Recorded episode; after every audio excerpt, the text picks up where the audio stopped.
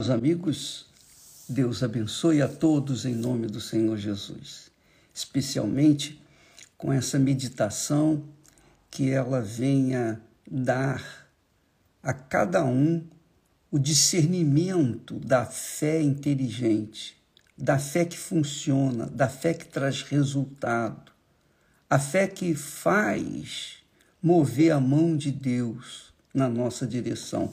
É a fé inteligente, claro então, eu queria é, comentar com vocês que a partir desse domingo nós vamos estar fazendo jejum, não de Daniel, serão 21 dias de jejum em favor do Brasil, em favor da família, em favor da pátria, em favor daqueles que creem em Deus e que estão sendo pouco a pouco, em todo o mundo, tolhidos de exprimirem a fé no Deus vivo.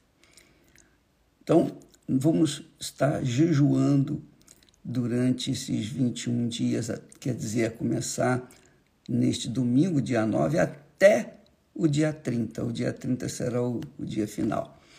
E eu queria que você entendesse um dos segredos da fé, como jo, Jeosafá nos ensina. Jeosafá reinava em Judá. Ele era o rei. Ele tinha autoridade sobre toda a terra de Judá. E quando aconteceu dele ser, digamos, cercado, praticamente, não foi cercado naquele momento, mas ele soube que vinha uma grande multidão além do mar e da Síria, inimigos ferozes contra ele, e ele não tinha capacidade de vencer aqueles inimigos. Ele sabia que se não houvesse, se não houvesse a mão de Deus, ele estaria irremediavelmente perdido. Ele e todo Israel, e todo Judá. Então, o que que fez o rei, o rei Jeosafá, imbuído de uma autoridade suprema naquela terra, naqueles, naquele país pequeno, mas um país de muita gente. O que, que ele fez quando soube que vinham seus inimigos ferozes contra ele? O que, que ele fez? Ele invocou o Senhor e proclamou um jejum. Ele decidiu isso. Ele, por livre e espontânea vontade, orou ao Senhor e proclamou um jejum. E, e, e essa, esse é um segredo, amiga e amigo, que qualquer um pode usar. Qualquer pessoa. Não precisa ser da Igreja Universal do Reino de Deus Qualquer pessoa que crê em Deus, no Deus de Abraão, no Deus de Isaac, no Deus de Jacó, Deus de Israel, qualquer pessoa que crê nesse Deus tem o privilégio de orar, de falar com Deus, mesmo mesmo sendo pecador, mesmo não merecendo, porque com certeza Jeosafá não tinha méritos, mas ele deixou para lá ele ignorou, em outras palavras, os seus pecados e se voltou para Deus. Quando ele se voltou para Deus, ele manifestou fé. E essa fé o justificou diante do Altíssimo. E essa é a fé inteligente. Você pode estar enlameado de pecado, não merecer nada, mas se você se voltar para Deus, ele vai ouvir a sua oração. E é isso que o diabo não gosta e não quer que você saiba. Ele quer que você ache que está tudo perdido, que não tem mais jeito, que você vai morrer, vai para o inferno, etc, etc, etc. Então, amiga e amigo, veja que fé inteligente. Deus sabe que nenhum de nós merece qualquer coisa dele. Mas por conta da nossa fé inteligente, quer dizer, a fé apoiada na palavra dele, que é a palavra da sabedoria, então ele vem e ouve a nossa oração e nos livra do mal. E é essa fé que tem que pautar a sua vida, a minha vida, a nossa vida. Depois que Josué se voltou para Deus com oração e jejum, o que, que aconteceu? Aconteceu que Deus ouviu a sua oração e lhe diz, e diz as seguintes palavras. Olha só, presta atenção. Ele diz assim: Ele disse: Dai ouvidos todo, ó Judá, e moradores de Jerusalém, e tu, ó Rei, Deus falando através do profeta, assim diz o Senhor: não temais, nem vos assusteis por causa desta grande multidão, pois a peleja não é vossa, mas de Deus. Talvez você esteja com um problema de doença incurável, você já foi diagnosticado com pouco tempo de vida, já determinada, limitada a sua vida. Talvez seja o problema econômico, seja o problema familiar, seja o problema é, de separação. Qualquer que seja o problema que você esteja passando, desculpa lá que.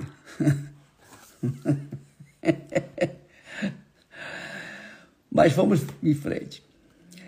Ele, qualquer que seja o problema, você não deve temer. Se você ficar com medo, é isso que o diabo quer.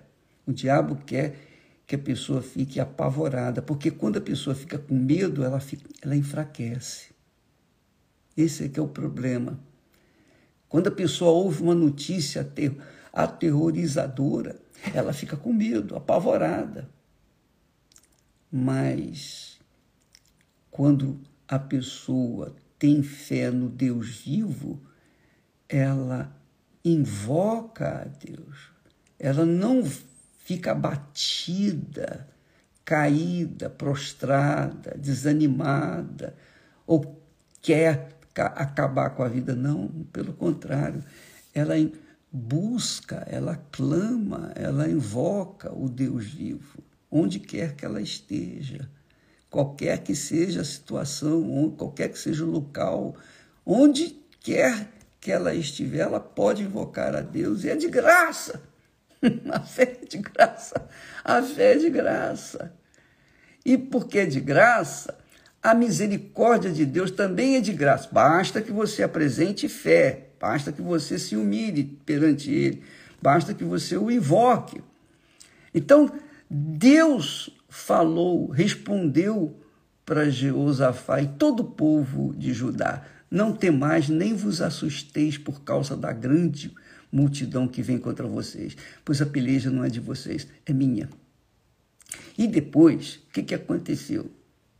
Deus deu a direção que, que eles deviam fazer, e em seguida, Deus novamente fala Nesta batalha não tereis que pelejar. Postai-vos, ficai parados e vede a salvação do Senhor para convosco, ó Judá e Jerusalém. Novamente Deus fala: não temais, não temais, nem vos assusteis. Amanhã saídes ao encontro, porque o Senhor será convosco. Quer dizer, Deus, a primeira coisa que Deus, quando fala com a gente, é tirar o medo. É tirar o medo. É tirar o pavor. É tirar o estado de prostração, é tirar a dúvida, remover a dúvida, que é a arma do diabo contra o ser humano, a dúvida. E é por essa razão que a gente insiste para a pessoa vir na igreja. Por quê?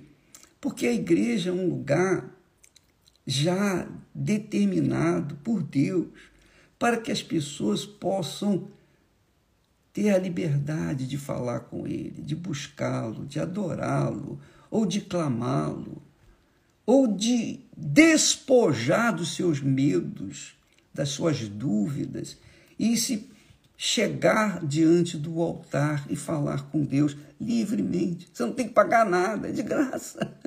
É de graça. Você não tem que fazer absolutamente nada a não ser chegar diante de Deus.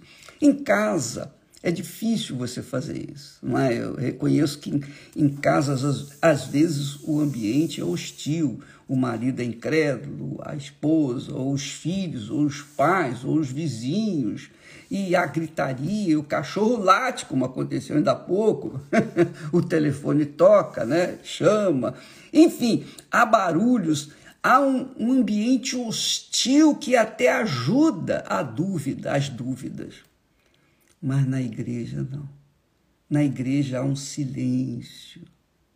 Na igreja há um ambiente de fé, um ambiente propício para a pessoa então colocar todos os seus problemas diante de Deus. Suas dores, seus queixumes, suas dúvidas, seus medos. Dentro da igreja, o ambiente é de Deus, é do Espírito. Então você fala, você rasga o seu coração. E aí? Deus veio ao seu encontro.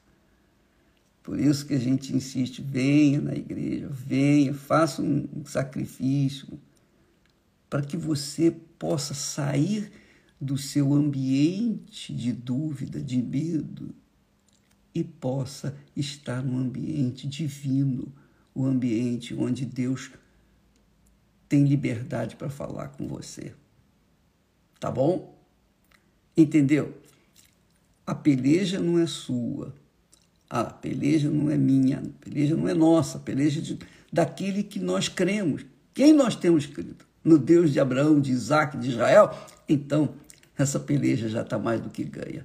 Graças a Deus. Ah, vamos nos alegrar porque Deus é conosco, o Deus vivo, quem apresenta uma fé viva no Deus vivo também tem uma resposta viva e o poder do Deus vivo sobre a sua vida. Deus abençoe a todos e até amanhã. Aliás, hoje, como quarta-feira, logo mais à noite, faça isso. Eu sei que às vezes você trabalhou o dia inteiro e tal, mas vai, você vai ganhar, você só vai ganhar, você só tem a ganhar ir na igreja. Só tem a ganhar. Você não tem nada a perder.